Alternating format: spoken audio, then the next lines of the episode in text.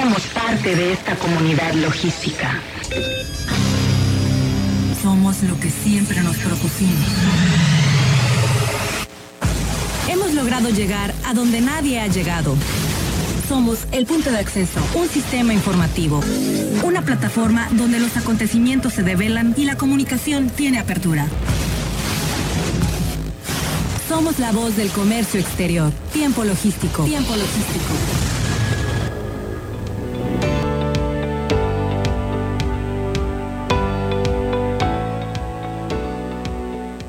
Hola, ¿qué tal amigos? Eh, mi nombre es Paco Tobar y como siempre tengo el honor de presentar, conducir y proyectar este programa Tiempo Logístico, la voz del comercio exterior, como siempre, eh, acompañados y respaldados por los expertos a nivel nacional en toda la materia del comercio exterior, la logística, las aduanas, los puertos, en fin, toda esta materia a la que nosotros ya los tenemos acostumbrados por 16 años. Estamos aquí listos para poder compartir esta información. Vamos a tener un programa en el cual se va a distribuir de la siguiente manera. El tercer segmento lo vamos a platicar eh, con eh, nuestros amigos del CRED. Vamos a platicar las oportunidades de un parador seguro eh, para todos los transportistas. Ojo, ahí todos los transportistas, interesante este tema para ellos. En el segundo segmento vamos a hablar de la rastreabilidad y trazabilidad para la exportación, un tema interesante para todos los que están en las agencias aduanales, con el maestro David Rangel Gómez de la Confederación de Profesionistas de Comercio Exterior en León, Guanajuato. En este primer segmento vamos a hablar de la importancia de la descarbonización del puerto de Manzanillo y en general de todos los puertos. ¿eh? Eh, está con nosotros eh, Salamón Díaz Mondragón. Él es coordinador para la descarbonización de los puertos por parte de la WWF. Y bueno, pues aquí lo tenemos presente con nosotros. Salomón, bienvenido a Tiempo Logístico. Muchas gracias Paco y un saludo muy cordial a toda la audiencia. Es un gusto estar aquí en tu programa. Interesante tema que vamos a desarrollar contigo, Salomón, eh, pero me gustaría que para los que no conocen qué es la WWF, les expliques qué es. Sí, muchas gracias.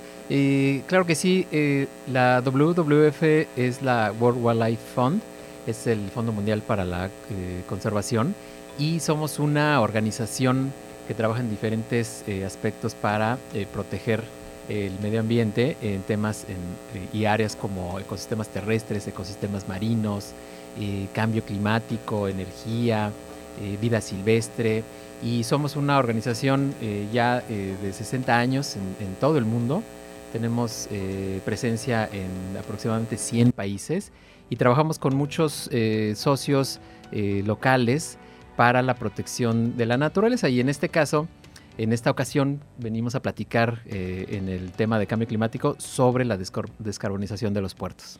Correcto. Ahora, para ir por pasos, el cambio climático y la descarbonización. Explícanos bajo tu óptica cómo y cómo se presenta este tema, de qué se trata. Sí, claro. El cambio climático es un proceso este, que está ocurriendo a nivel eh, de, todo el mundo. Es un proceso de calentamiento del planeta eh, que tiene efectos sobre eh, la sociedad, sobre la infraestructura, sobre los ecosistemas. ustedes lo, han, lo han sentido y lo han vivido en, cambios eh, bruscos que ha habido en, la temperatura, en las inundaciones. Hay muchos efectos que son provocados por, por el, calentamiento global y esto se debe a eh, la contribución que tienen las actividades humanas, eh, sobre todo la quema de los combustibles, combustibles fósiles, derivados del petróleo, el gas, etcétera, que al quemarse emiten eh, gases y compuestos eh, a la atmósfera, eh, como el carbono, el dióxido de carbono, el metano y otros, que aceleran ese proceso de calentamiento del planeta. Y es por eso la importancia de promover la reducción de las emisiones, sobre todo de dióxido de carbono, por diferentes actividades como el transporte, eh, tanto el transporte marítimo como el transporte terrestre eh, y también otras actividades que, provocan eh, este, este fenómeno del calentamiento global. Correcto. Ahora la importancia de la descarbonización directamente aquí en este puerto de Manzanillo. ¿Qué nos puedes comentar de ello? Sí, claro. como todos los puertos del país, del mundo, el puerto de Manzanillo, por sus actividades económicas y productivas, genera emisiones, emisiones de, gases, de partículas que afectan a la salud, tienen un efecto directo este, en la población que vive alrededor del puerto y también las emisiones de carbono que contribuyen al cambio climático, que contribuyen como muchos otros sectores en México y en el, en el mundo eh, a este fenómeno. En todo el mundo hay, hay eh, la preocupación, hay foros internacionales, hay, em, hay empresas, hay gobiernos que se están preocupando por reducir sus emisiones porque las empresas del puerto y las autoridades que regulan y norman estos espacios hagan compromisos eh, y desarrollen estrategias para que poco a poco eh, los puertos y el transporte marítimo este, en general eh, puedan ir reduciendo su huella de carbono y contribuyan a, el combate contra el cambio climático. Correcto, qué interesante. Ahora, aquí en Manzanillo, enfocándonos prácticamente aquí, ¿qué tan grandes son las emisiones de gases de efecto invernadero aquí en el puerto? Sí, eh, es, muy buena pregunta. Eh, hay estudios, eh, por ejemplo, realizados por el Banco Interamericano de Desarrollo, por la Comisión de Cooperación Ambiental de Norteamérica, que ya han medido las emisiones en, el puerto de Manzanillo y, en todos los puertos del país. aquí es un aproximado de 154 mil hectáreas de, toneladas, perdón, de, eh, eh, de gases de efecto invernadero.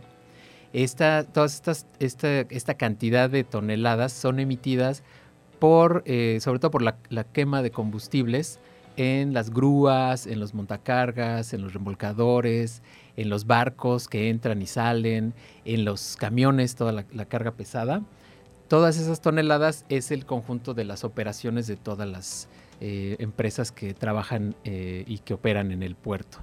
Y em, es importante medir como primer paso, este, medir las emisiones. Estas, estos datos ya son de estudios este, que requieren actualizarse.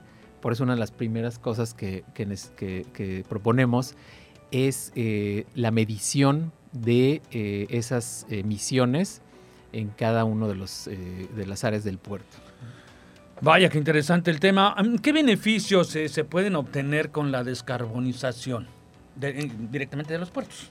Ah, eh, muy buena pregunta porque eh, también, bueno, por un lado están esas afectaciones que ya mencioné, pero por otro lado hay una, gran oportunidad, por un lado, para que las, el puerto y todas sus empresas mejoren sus procesos de responsabilidad social y ambiental. Eh, eh, y que eh, atiendan principios este, importantes en, este tema de sustentabilidad. Pero también hay beneficios económicos, beneficios, hay estudios, por ejemplo, que hablan de todo el potencial que tiene, se tiene en los puertos para la introducción de nuevos combustibles, nuevos combustibles como el hidrógeno, como el amoníaco, que en México, en México tenemos un gran potencial por la energía eólica, por la energía solar, solar para producir combustibles limpios y renovables y que eh, pongan al país en, el centro de esa eh, distribución, como ya lo están haciendo otros países, latinoamericanos, como Chile, como Panamá, que ya se están, ya levantaron la mano y ya dijeron, nosotros queremos ser productores y distribuidores. Y México tiene ese potencial para crear eh, empleos. También esto generaría un mercado de empleos y de eh, producción eh, y competitividad en el puerto. Ah, con todos estos temas, ¿hay alguna manera de poder eh, financiar la descarbonización de los puertos? Sí, de hecho es un tema que a nivel internacional se ha discutido bastante. Se están proponiendo hacer unos fondos internacionales, diversos bancos este, y organizaciones multilaterales para financiar sobre todo los países en desarrollo que eh, están interesados. Hay que, hay que dar señales de que el país está interesado en que sus políticas nacionales, el programa maestro de desarrollo portuario, contenga metas y estrategias para descarbonizar y en la medida que se den esas señales, el financiamiento puede eh, bajar eh, de, de mejor forma a los puertos para apoyar su descarbonización. Así es que no están solos. Vaya, qué interesante. Ahora, en Manzanillo, eh, ¿qué tan grandes son las emisiones o qué tan eh, representativas son las emisiones de gases de efecto invernadero del puerto? Ajá. Sí, eh, como decíamos, son un poco más de 150 mil, 154 mil toneladas. Este, de, emisiones. respecto de, otros puertos, hay otros puertos del país que emiten más este, por tener un, un movimiento este, mayor sobre todo de, buques, y hay puertos que, emiten menos. Eh, hay una diferencia. Lo importante es que ya sean grandes emisiones o pocas emisiones, todos los puertos del país tienen que incorporar este tema en sus programas ambientales y de ecología y poner, como decíamos, su granito de arena este, para disminuir eh, las emisiones. Se tiene que trabajar este, a nivel de las operaciones del puerto, a nivel de los barcos que entran y salen, las empresas navieras también este, requieren eh, hacer su parte y también toda la parte del, transporte eh, terrestre que mueve la carga y también la, electricidad que se consume este, en el puerto, que también pues en su momento por su, generación tuvo emisiones de carbono y de otros gases de efecto invernadero. Claro, ahora, eh, ¿por qué es importante reducir estas emisiones de gases de efecto invernadero eh, provenientes de los barcos y del puerto? Eh, un tema muy, muy importante es la salud. Sí. Porque todas estas, em, todas estas emisiones, estamos hablando ahorita principalmente del carbono y de gases de efecto este, invernadero, pero también hay otro tipo de, de contaminantes, óxidos de nitrógeno, óxidos de, eh, azufre, eh, material particulado que tiene efectos en la salud y que provocan eh, problemas desde, desde irritación, este, infecciones en, bueno, relacionado con infecciones en vías respiratorias. Inclusive hay estudios que hablan de estas concentraciones significativas este, en afectaciones fuertes a, la, a la, salud. Entonces, descarbonizar el puerto eh, reducir sus emisiones también tiene un efecto eh, positivo en la salud de eh, la, gente que vive cerca e incluso lejos del puerto. Podemos estar hablando de otros municipios alejados del puerto en donde puede llegar la contaminación. Claro, por supuesto, lo sabemos muchos nosotros. ¿Cuál es la propuesta de la WWF? Muy bien, eh, nuestra propuesta tiene eh, tres eh, objetivos y componentes.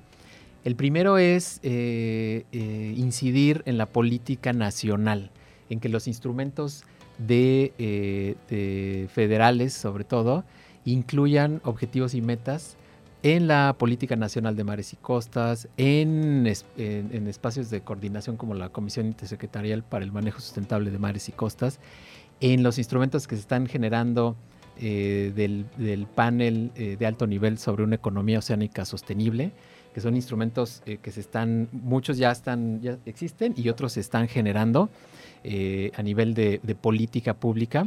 ese es el primer componente. El segundo es apoyar este, al, al puerto de Manzanillo, a las autoridades de la CIPONA, a que el programa Maestro de Desarrollo Portuario contemple este tema, también objetivos y estrategias. Y el tercero es también muy importante eh, apoyar a la sociedad civil a que cuente con información, a que tenga herramientas para que también estén enterados del, tema y ellos puedan eh, acompañar y reforzar las actividades de, y, las, y, las autoridades y, empresas del puerto, a que desde la sociedad también civil también se le dé seguimiento a este tema. Entonces ese tercero es el fortalecimiento de, las organizaciones sociales. Correcto. Eh, ¿La descarbonización de los puertos se logra solo con nuevos combustibles limpios eh, eh, y renovables? Ah, excelente pregunta. ese es un componente muy importante. ahorita en todo el mundo se está moviendo hacia, hacia combustibles limpios y renovables como los que mencionamos anteriormente. Eh, pero además de eso, hay otra serie de medidas operativas y de eficiencia energética. Eh, el, cambio, por ejemplo, de, motores, eh, el, cambio de, infraestructura o incluso, por ejemplo, la Organización Marítima Intergubernamental tiene una serie de recomendaciones. Por ejemplo, una de ellas es el que se llama el, just in time, eh, justo a tiempo, para que los barcos lleguen en el momento que deban ser atendidos y no desperdicien tiempo esperando turno y, quemando emisiones. O, por ejemplo, otra medida operativa es eh, operaciones simultáneas, ¿no? En lo que se está descargando un, buque, que se le esté dando mantenimiento este, o cargando combustible, y eso reduce el tiempo del barco en, el puerto y, este, y, reduce también las emisiones. Hay muchas medidas, son, son eh, varias. Eh, lo importante es que, pues dependiendo de cada caso, de cada eh, empresa, este, de cada buque, se puede hacer una combinación y el, chiste es ir avanzando poco a poco en el tema. Qué, interesante. Ah, con toda esa experiencia que llevan y que tienes, digo, porque bueno, pues hemos platicado fuera de micrófonos y me consta de la vasta experiencia que tienes en todo este tema, toda esta materia. Eh, yo quiero preguntarte, ¿qué están haciendo en otros países, puertos o empresas a nivel mundial eh, en este tema de la reducción de las emisiones GI eh, de barcos y puertos? hay, hay, muchas cosas. algunos países, por ejemplo, están metidos en el tema de los nuevos combustibles. Sí. Rotterdam en, en Holanda, este, varios países están eh, ya eh, haciendo planes de, producción de hidrógeno, de amoníaco, eh, para convertirse en los distribuidores.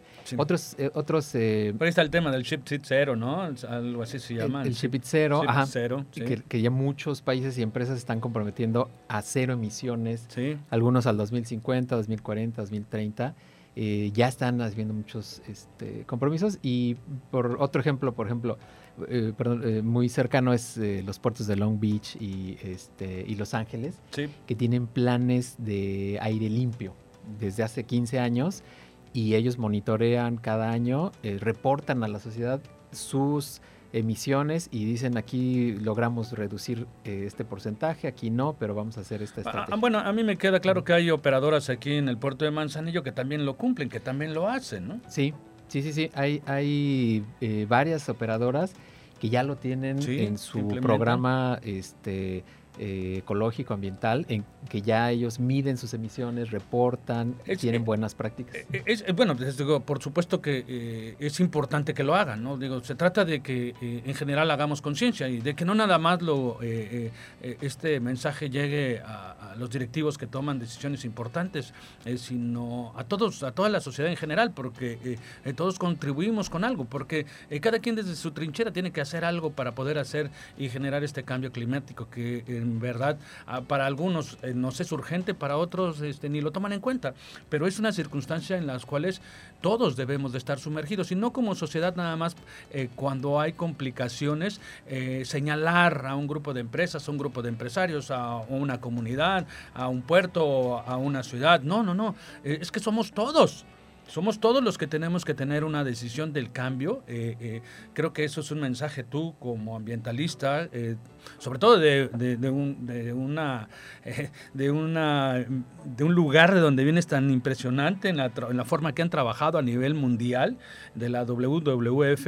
El mensaje a mí me quiere así como que hacer responsable de que llegue por lo menos a todos mis radioescuchos, hasta donde llegue al hogar de, una, eh, de cualquier familia, a donde contribuyan con todo. En ese, en, ese sentido, Salomón, a mí, a mí me gustaría que independientemente de ese mensaje que se deja y que se quede claro hacia toda una comunidad, eh, también la responsabilidad de un hogar.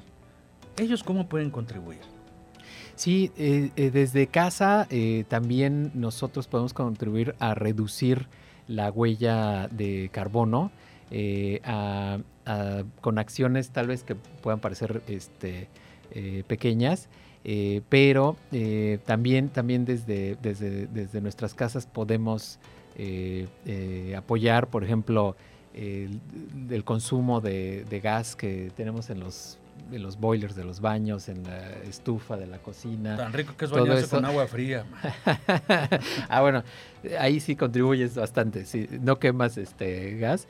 Entonces también en casa podemos este, eh, hacer eficiencia energética, usar menos consumir menos gas, etcétera. Mira, regularmente se señala uno o dos en esta ciudad y puerto de Manzanillo y dicen, bueno, pues este tema exclusivamente tiene responsabilidad la termoeléctrica, por así decirlo, que es regularmente la que señalan. Bueno, sí, sí tiene mucha responsabilidad, por supuesto que sí tiene un peso muy importante. Sin embargo, eh, eh, aquellos que señalan deben de sentirte también responsables en el sentido de decir, ok, eh, es, el, es el tema tan responsable uno, pero también yo, o sea, yo que estoy haciendo en mi casa. Entonces el mensaje, cuando la gente se queje o la gente se levante la mano, primero hay que ver cómo estamos en casa para saber cómo vamos a levantar la mano. Entonces estamos todos en el mismo barco, como se dice vulgarmente, ¿no? Exactamente, sí, y son cosas este, que están muy a la, mano en, el hogar. Por ejemplo, ya muchos aparatos electrodomésticos, este, como los refrigeradores, ya tienen ahí su etiqueta de eficiencia energética. Entonces es, es, es preferir consumir eh, ese tipo de, de aparatos que están, que están mejorando la eficiencia y que están reduciendo las emisiones. Me queda claro, me queda claro. Hay temas que se quedaron muchísimos temas por preguntarle a Salomón, de verdad tengo muchas inquietudes al respecto, eh, sobre todo de una manera responsable, como siempre lo hacemos, de una manera respetuosa para tratar, eh, más que otra cosa, de hacer conciencia eh, en todos los gremios, en todos, no nada más señalando a algunos, no, somos todos y cada uno en toda la sociedad del mundo, cada una de las personas las que somos las responsables de poder tomar acción para poder hacer este cambio climático. Somos todos, desde, desde nuestro hogar, desde nuestro centro de trabajo, desde nuestra escuela, en todos los lugares, eh, tenemos que contribuir para poder ah, reducir la huella de carbono. Exacto, así es. ¿Cuál es tu mensaje final antes de que te vayas? Pues que WWF México quiere sumar, quiere apoyar. Nosotros estamos en, en la mejor disposición eh, de, contribuir con nuestro conocimiento, con la información que tenemos, con esta iniciativa de descarbonización de puertos. Queremos eh, sumarnos a los esfuerzos eh, de Manzanillo, queremos trabajar cercanamente con, las autoridades para contribuir. Ese es nuestro, nuestro objetivo. Ayudar a que Manzanillo y sus ciudadanos tengan mejores condiciones, tengan un, aire más limpio y mejores condiciones de vida este, aquí en, el puerto. Bueno, y yo te voy a invitar futuramente también, Salomón, para que sigamos platicando de estos temas, para hacer un acto de conciencia y sobre todo para informar a las personas qué es lo que tenemos que hacer todos desde nuestro lugar. No nada más exclusivamente las empresas o los grandes corporativos, las transnacionales, los puertos, no todos desde casa, eh, qué, es lo que tenemos que hacer para contribuir con un granito de arena, para sumar a hacer este acto de conciencia y ayudar a la Pachamama. Exacto. ¿Sí? Vamos a ayudarla juntos todos. Juntos, todos. Juntos. Salomón, fue un placer haber estado contigo. Este Igualmente, Paco.